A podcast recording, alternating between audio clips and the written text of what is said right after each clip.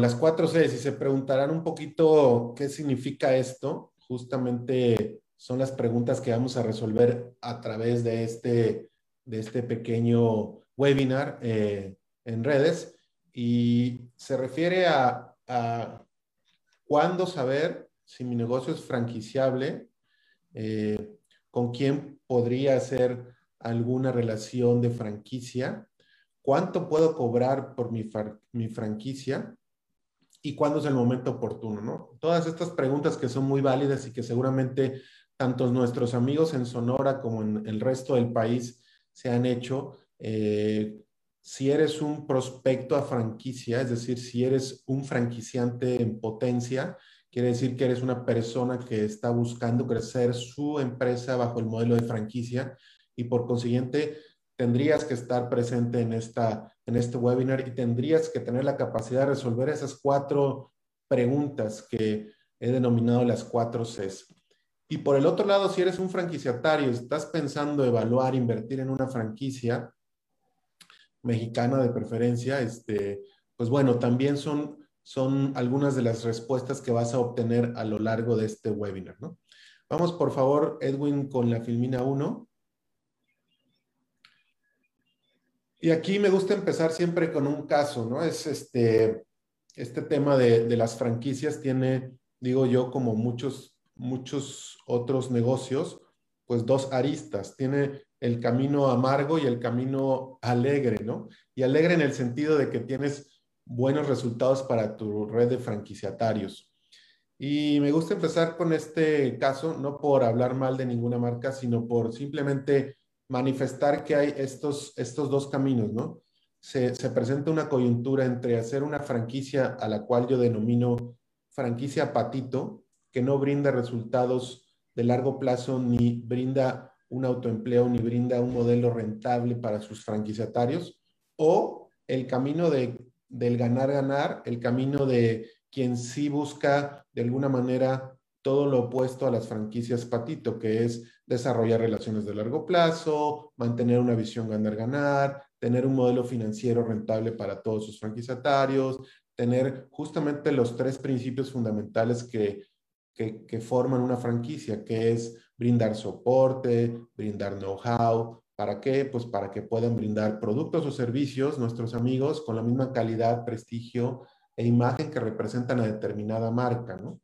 Y entonces, esta historia que les comparto es un caso de, en este caso, una, una marca que presentaba dulces y golosinas en un formato muy divertido y atractivo que tenía una barra con dulces, tú llegabas y seleccionabas algunos de ellos y se fue haciendo un, pues como dicen ahora los, los millennials, ¿no? Este, se fue haciendo un trending topic en redes sociales, este, la gente lo seguía mucho, la gente hacía filas enormes al lado de sus unidades y una de las cosas que los, que de alguna forma los presionó a desarrollarse como franquicia fue el hecho de, pues, que la gente tocaba a su puerta y pedía franquicias y pedía franquicias y pedía franquicias. A los seis meses de haber aperturado este negocio, eh, que es Llena tu Loco, bueno, pues decidieron vender sus primeras franquicias. Franco error porque no sabes todavía cómo se va a comportar tu modelo financiero y porque hay muchos detalles que tienes que resolver para poder ofrecer una franquicia, ¿no? Entonces, pues eh, el resultado de, esta, pues digamos, este, carencia de, profesionalismo al momento de crear una marca así en el mundo de franquicias, no es más que desastroso. Es decir, tarde que temprano vas a tener que cerrar y vas a quedar pues muy mal con mucha gente porque pues ofreciste al mercado algo que no era realmente atractivo y todavía peor, perjudicas al sector franquicias porque la gente que te compró te va a decir que las franquicias no funcionan. Y eso es un grave error. Tú que representas al sector profesional y el gobierno de Sonora que ha desarrollado marcas de franquicias profesionales, pues sin duda alguna se dará cuenta que no abres una franquicia para cerrarla a los seis meses lo abres para tener relaciones de largo plazo. Entonces, bueno, ese, ese caminito le representó a la franquicia de Llena tu Loco, pues la venta de 100 franquicias en algo más o menos como un periodo de, de 14 a 16 meses. Y siempre lo, lo saco a colación el hecho de que no importa la marca, sino lo que importa es que pusieron en el mercado un producto que no era franquiciable.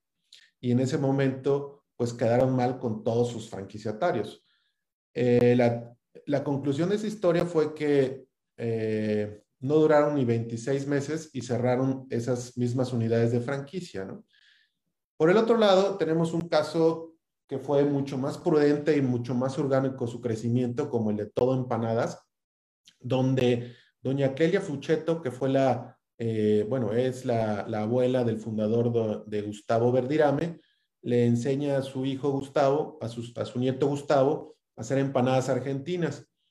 Y bueno, como todo buen este, chef de esos que se hacen, digamos, como todos nosotros en casa, se convirtió en una pasión para Gustavo y finalmente logró dominar un producto y satisfacer a muchos comensales.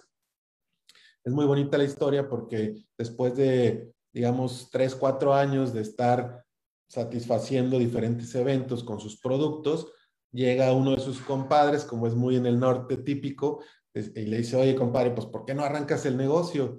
Dice, pues no, pues es que no tengo, no tengo el capital que se requiere para aperturar una unidad. Acto seguido, el compadre Treviño llega y le dice, pues mira, aquí está, aquí está el recurso que, que necesitas, así que pon tu negocio. Cinco años después, eh, y eso te habla también del profesionalismo con el que vas madurando un negocio. Cinco años después de aperturada la primera unidad, es cuando arranca la segunda unidad. Y esto, eh, pues ya origina que todos los aprendizajes que tuviste a lo largo de esos cinco años, ya los puedes poner al servicio de tus, de tus unidades o de tus sucursales. Entonces, en resumen, hay una empresa que decidió abrir franquicia a los seis meses de operación, pues difícilmente tenía conocimiento, know-how y por supuesto no iba a brindar un buen soporte a su red de franquiciatarios. Por el otro lado, tienes una marca que hoy en día tiene más de 90 unidades franquiciadas y más de 20 años en el mercado. Entonces, pues ahí está el ejemplo claro de cómo puedes tomar diferentes vías al momento de iniciar tu propia franquicia en este sector de franquicias mexicanas.